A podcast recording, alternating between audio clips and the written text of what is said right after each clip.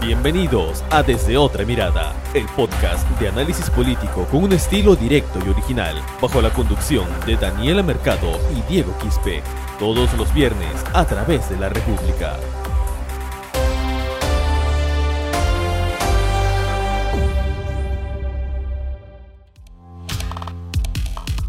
Hola, ¿qué tal amigos que se conectan a su podcast desde otra mirada? Estamos en el episodio número 26. Los saluda Diego Quispe desde la conducción, desde este espacio en el que vamos a analizar la coyuntura electoral a pocos días, a un poco más de una semana de la primera vuelta electoral. Pero también damos la bienvenida a nuestra compañera Daniela Mercado, quien como siempre nos está acompañando en este espacio virtual. ¿Qué tal Daniela? Hola Diego, hola a todos los que nos escuchan en este podcast eh, desde otra mirada. Como mencionas, a un poco más de una semana de las elecciones generales del 11 de abril, sin duda, bueno, este es el penúltimo episodio que vamos a tener. Eh, luego habrá uno y posteriormente ya las elecciones. Y luego ya sobre los resultados de quién será, al menos quiénes pasarán a segunda vuelta, ¿no? Porque se está viendo en todas las encuestas que literal se están peleando por un segundo lugar, más de cinco candidatos al menos. Y también es lamentable saber de que el candidato con mayor preferencia tiene apenas un poco más de 10%. Exacto. Pero bueno, eh, el día lunes, martes y miércoles fueron los, los últimos debates organizados por el Jurado Nacional de Elecciones. Y eso quizás eh, si bien los debates no son determinantes en la formación de, la intención de voto, podríamos decir de que sí quizás van a tener un poquito más de influencia a lo que han tenido en, elecciones pasadas por, por razones muy obvias, ¿no? La pandemia, las personas estaban en sus casas eh, para poder eh, ver en señal abierta este, este intercambio de ideas y de propuestas y también de puyazos. Y el, y el lunes empezó ese debate con, interesantes intervenciones, pero a la vez también con peculiares eh, ataques de candidato a candidato. Eh, estuvieron George Forsyth, Verónica Mendoza, eh, Keiko Fujimori, ¿no? Alberto Beingolea, quienes intercambiaron sus ideas, Daniela, pero ahí podríamos destacar quizás de que en ese debate quienes tuvieron mejor performance, mejor este, expresión de sus ideas, estuvieron Alberto Beingolea, Verónica Mendoza, ¿no? Eh, en un determinado momento también Keiko Fujimori, pero eh, George Forsyth, eh, quien e, era uno es uno de los que tiene también mayor intención de voto, dejó mucho que desear y también evidenció un poco la, falta de, cancha política al momento de, de lanzar también pullas contra Keiko Fujimori y contra Verónica Mendoza. Sí, sin duda fue el episodio, tal vez la parte más recordada del primer debate del lunes 29, en el que George Forsyth comenzó a, referirse directamente a ellas dos. Eh, yo creo que en parte fue tal vez un descuido de los asesores de Forsyth el pensar tal vez en una, un pronunciamiento directo a ellos y no pensar en una respuesta, ¿no? Keiko Fujimori y Verónica Mendoza han sido congresistas, tienen amplio conocimiento, manejo en los debates. Entonces, de hecho, que no se iban a quedar calladas ante un, mensaje como el de dio Forsyth. Entonces, la respuesta de él quedó, quedó con muchas eh, respuestas por, eh, que se esperaban ¿no? de parte de él. No, no dio, tal vez por así decirlo, la talla para responder a ellas dos. Y a pesar de que se desenvolvió bien al inicio del debate, quedó totalmente mal luego de eso, ¿no? Y tal vez fue uno de los peores eh, en su desenvolvimiento en general por no saber responder. Exacto, le, sacaron en cara el hecho de que Forsyth dejó la alcaldía de la Victoria para poder postular a la presidencia, eh, luego de que Forsyth le había recordado a Kiko Fujimori su pasado como detenida rumbo a la prisión preventiva, ¿no? Y Verónica Mendoza este, insistió en, poder refutar ciertos sesgos que hay de parte de los candidatos de, centro y de derecha contra su plan de gobierno, ¿no? Eh, sobre todo en el aspecto económico. Eh, George Forsyth había dicho que el plan Chamba de Verónica Mendoza es el mismo plan Chamba que, fomentó ¿no? Eh, Hugo Chávez en Venezuela. ¿no? Y, básicamente creo que en eso consistió la exposición de Mendoza en poder refutar ciertos mitos ¿no? que se crean contra las propuestas de la candidata de Juntos por el Perú.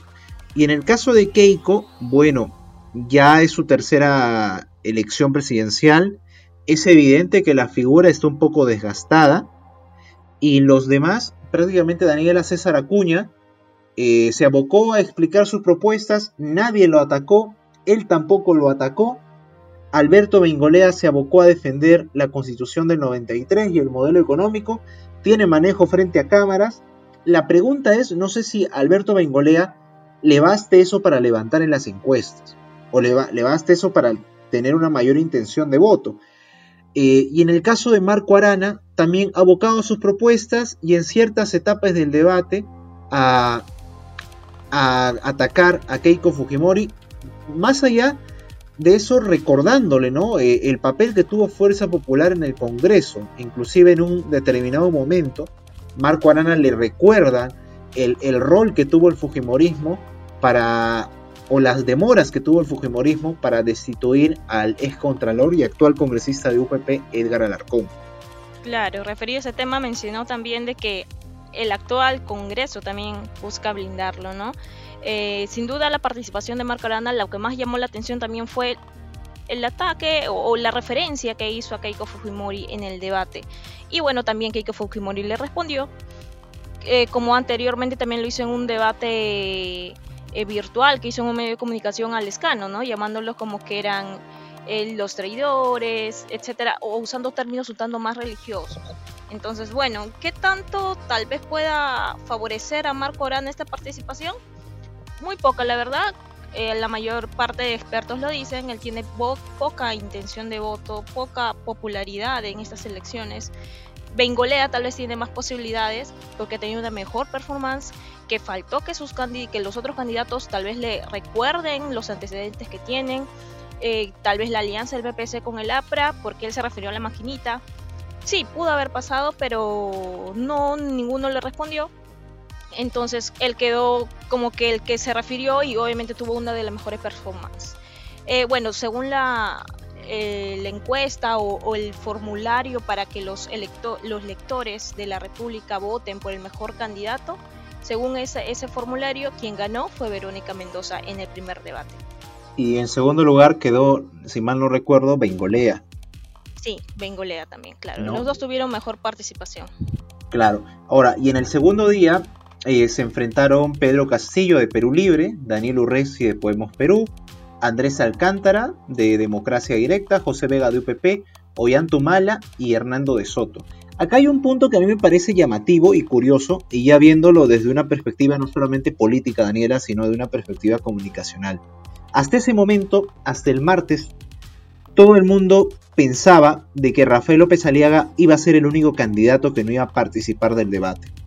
Eso evidenciaba quizás de que teníamos al frente un candidato de extrema derecha, conservador, y que iba en contra del establishment y en contra de lo políticamente correcto. Y en el marco de esas cosas, este candidato no iba a ir al debate. Se mostraba como el rebelde y como el que tenía un discurso radical contra todo aquel que lo cuestione. Quizás para una tribuna eso generaba aplausos, para otra tribuna generaba quizás cuestionamientos. Pero el punto que voy es que para tener una estrategia así, tienes que ser pues el candidato que dé la sorpresa. Tienes que ser el único. Tienes que ser la excepción. Pero el martes eso se rompió. ¿Se rompió por? Porque José Vega, al iniciar su ponencia de los 30 segundos, da un discurso y luego se retira del debate. Básicamente haciendo lo que todo el mundo esperaba que haga López Aliaga. Entonces se pierde la sorpresa, pues Daniela, ya se pierde, como dicen, el chiste contado dos veces ya no da risa. Eh, muchos opinólogos en ese momento dijeron, uy, Ahora López Aliaga va a tener que ir al debate, porque ya no tendría sentido, pasaría desapercibido y ya no sumaría su intención de voto. Y fue el debate, ¿no? bueno, el, día que le tocó. Eh, sin duda, eh, la acción de Vega de retirarse del debate en el segundo día causó sorpresa. Fue que fue a los cinco minutos de inicio del debate y todos en redes, ¿qué pasó? ¿Qué pasó? ¿No?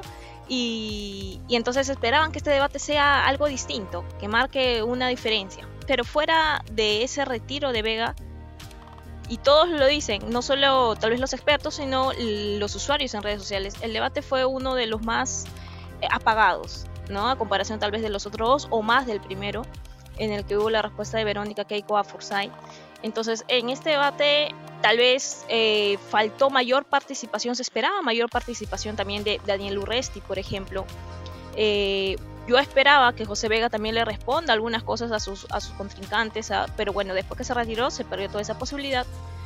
Pedro Castillo sin duda también marcó una diferencia, eh, se mostró más a, tal vez a los personal, a los usuarios que no lo conocían muy bien o no escuchaban mucho sus propuestas o no escucharon mucho sus propuestas anteriormente. Y bueno, Hernando de Soto fue el que ganó eh, en este segundo debate según los, los lectores de la República. Pero también hubo críticas a su participación, ¿no, Diego? Sí, un poco soberbio y un poco atribuyéndose muchos logros en general. Y eso le generó ciertos enfrentamientos con Ollantumala a Ollantumala se le vio quizás como un político que conoce el Estado, obviamente porque ha sido presidente. Y él usa un discurso de que yo hice esto, ¿no? Yo hice lo otro, mi gobierno se hizo esto. El problema es que eso es un arma de doble filo, porque si Ollantumala dice hice esto, hice lo otro en mi gobierno, y lo vamos a hacer ahora, eh, Ollantumala es el candidato con mayor antivoto. Y eso, aparte de traer recuerdo de las cosas buenas que hizo, trae recuerdo de lo malo, o de lo que no hizo, o de lo que cambió que iba a hacer. ¿No? Entonces, esa es una estrategia un poco así de doble, filo. En el caso de Pedro Castillo, Daniela, me da la impresión que quiere mantener su nicho de electores abocándose a un discurso un poco unilateral, que es el cambio de la constitución, y que creo yo que Pedro Castillo en esta contienda es el Gregorio Santos, ¿no? El Gregorio Santos, ¿por qué? Porque empieza desde abajo, llega a tener posibilidades de tener una bancada, eh, pero además, además le resta, le resta electores a Verónica Mendoza, sobre todo en regiones. Y en el caso de Urresti, ya para terminar, me sorprendió de que casi ninguno de los eh, candidatos le recuerden el hecho de que el dueño del partido es José Luna. Pero también por eso Urresti no buscó tanta confrontación sin duda faltó este, estos eh, recordatorios tal vez de sus antecedentes a cada uno de los, candidatos. Por eso también se dijo de que eh, este debate fue un tanto más apagado, a pesar que tenía la posibilidad que uno se conteste con otro, a diferencia de otros debates. Y bueno, a ver, para terminar este segundo día de los debates, el candidato Andrés Alcántara fue uno de los que pasó desapercibido, pero lo que se recuerda de su participación y ha sido cuestionado también es que defendió la ivermectina, ¿no? Como una cura, como un parte de un tratamiento curatorio al coronavirus, a lo que toda institución profesional de la salud ya lo ha desmentido, ya ha dicho que no, no ayuda para nada, pero este candidato continúa defendiéndolo y en un debate presidencial, o sea, totalmente cuestionable.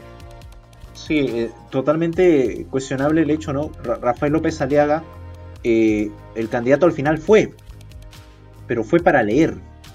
Fue para leer en la mayoría de sus intervenciones y dejó mucho que desear, Daniela. Dejó demasiado, creo yo, que fue un disparo a los pies el hecho de ir y solamente abocarse a leer. Eh, muchos dirán, ¿no? A este hombre, pero ¿Qué, importa que un candidato eh, se dedique a leer mientras sea un buen gestor? Y López Aliaga al salir del debate, al salir del centro de convenciones, él dijo, ¿no? Yo no soy un político, soy un técnico. O bueno, soy un gestor, soy un empresario.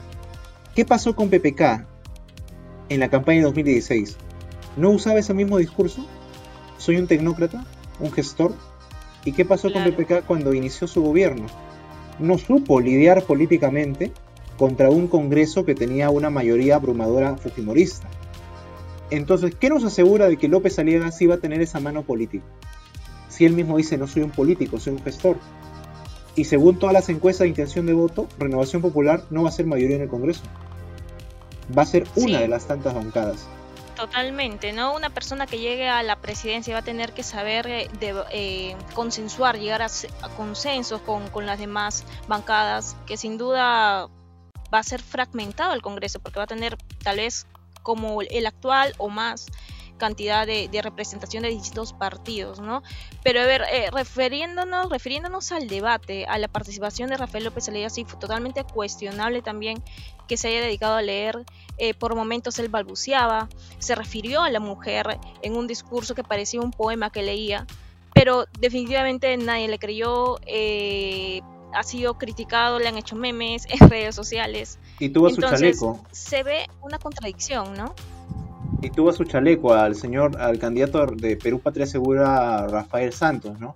Y me sorprendió, me sorprendió este Daniela que en el debate ningún candidato lo recordara a Rafael Santos que Perú Patria Segura antes fue Cambio 90, el partido de Alberto Fujimori. Nadie, nadie le recordó. Eh, bueno, pero ahí es el tema de la chamba de los asesores, ¿no? Si realmente alimentan de un buen background a su, a su candidato. Es que también, también fue cuestionable, este, estamos usando mucho ese término, ¿no? Pero es cuestionable de por sí tal vez que a un candidato le hayan permitido atacar a todos, como en este caso fue Rafael Santos, a todos sus demás eh, contrincantes políticos, excepto a Rafael López Aliaga, pero cuando alguien le respondía, como cuando Julio Guzmán también le respondió a Rafael Santos, lo cortaron inmediatamente. sí, pésimo, pésimo el desempeño de Pedro Tenorio como moderador. E, en esa, en esa parte fue demasiado mal, eh, se vio mal en, redes sociales también, y definitivamente todos los, los televidentes que, que, vieron el debate en el Ahora, en el bloque de educación, muchos esperábamos, porque en ese bloque se enfrentaron Julio Guzmán y López Aliaga, muchos esperábamos de que Julio Guzmán tenga el, haga el papel de, Fernando Olivera con Alan García, ¿no? Pero el problema es que Guzmán todavía cree que puede pasar a segunda vuelta. Ese es el problema. Y por eso se no fue con a dar propuestas. Y, se abocó a todavía intentar convencer al elector. Cosa que no pasó con Fernando Olivera, que prácticamente ya fue a liquidar las posibilidades electorales del APRA. ¿No? Eh, bueno. Se esperaba ese performance de, Guzmán en este, en este debate. Y también lo intentó hacer Daniel Salaverry, pero también nuevamente fue cortado por los moderadores. Exacto, exacto. Bueno, vamos a hacer nuestro podio, Daniela, de esta semana. ¿Quiénes son, a ver desde tu punto de vista, los que estuvieron mejor? Quizás los podríamos dar tres nombres, los tres que tuvieron mejor desempeño desde nuestro punto de vista. Bueno, desde mi punto de vista, quien se mantuvo, tal vez no destacó mucho, pero definitivamente no perdió sus a, los que ya piensan votar por ella fue Verónica Mendoza, supo responder eh, eh, a la altura a sus contrincantes y tampoco se fue, se pasó de la raya, ¿no? También se dedicó a dar sus propuestas. Debajo de ella para mí está Bengolea, tuvo una buena performance, le faltó que algunos le, recuerden sus antecedentes o cuestionamientos eh, partidarios. Y luego de eso para mí está Julio Guzmán. Mira, yo solamente yo coincido en el hecho de que el día lunes para mí Verónica, el día martes creo que el que tuvo mejor presentación fue Ollantumala y, el, día el día miércoles eh, Julio Guzmán. Entonces mi ranking va así, ¿no? Mendoza, Humala y, Guzmán. Claro, ese es, yo hablo del desempeño en el debate, pero no necesariamente son quizás los que representan una, una opción política de renovación en esta contienda electoral, ¿no? Sí, sí, definitivamente. Ahora, lo que los expertos también señalan, y, y, se nota, ¿no? De que los debates de por sí no son decisivos, no significa que si tienes una buena performance, tú vas a ser el elegido el presidente.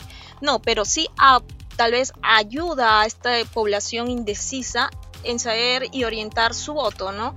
Pero lamentablemente en estos debates no se ha mostrado tal vez tanto un ganador definitivo, sino claro que hay, coincidencias entre uno y otro día. Entonces, no, no, no, no hubo quizás alguien que deslumbre Exactamente. no hubo alguien que deslumbre. Pero bueno, eh, el domingo, Daniela, van a publicarse dos encuestas. Una del Instituto de Estudios Peruanos y otra de, Ipsos. La República va a publicar la del Instituto de Estudios Peruanos sobre cómo va la intención de voto ya tomando en cuenta los debates.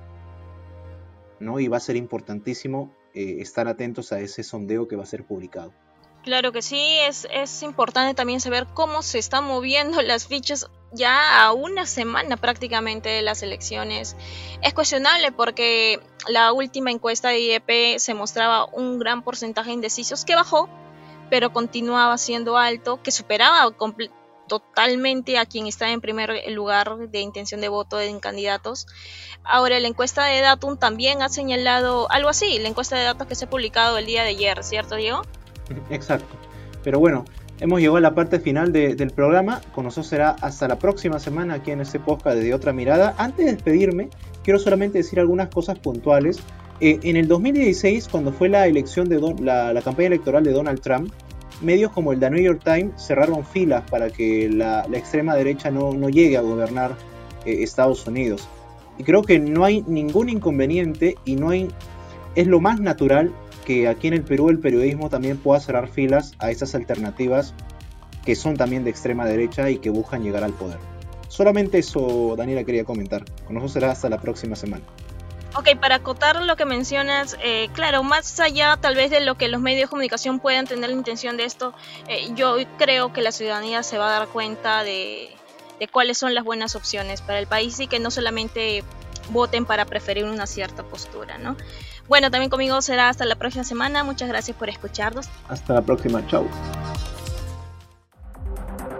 Esto fue Desde Otra Mirada, el podcast de análisis político con un estilo directo y original. Sigue nuestros episodios a través de Spotify, iBox, Google Podcast y las redes sociales de la República.